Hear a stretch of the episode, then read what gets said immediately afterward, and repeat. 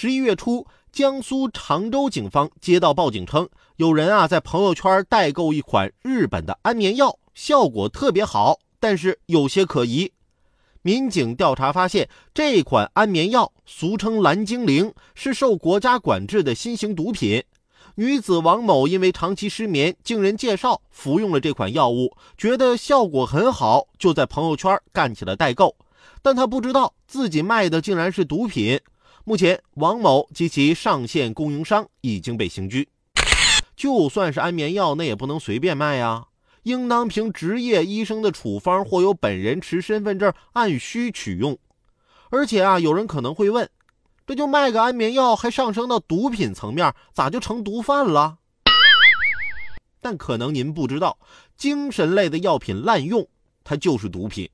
刑法第三百五十七条规定，本法所称的毒品，是指鸦片、海洛因、甲基苯丙胺、吗啡、大麻、可卡因以及国家规定管制的其他能够使人形成瘾癖的麻醉药品和精神药品。所以王某被查处一点都不冤枉，即使做微商也要遵守法律，否则你以为的生财之道，只会给你带来牢狱之灾。大学的时候啊，我有一个女同学，哎，长得不好看，还特别胖。前段时间啊，她来找我玩，我才知道她买房买车发了财。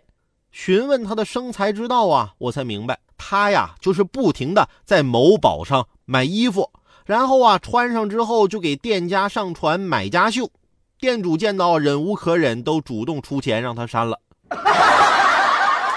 我听了之后颇有感触，结果我这同学笑了，他说：“你知道我发了财之后为啥来找你吗？因为啊，你干这行比我有前途啊。”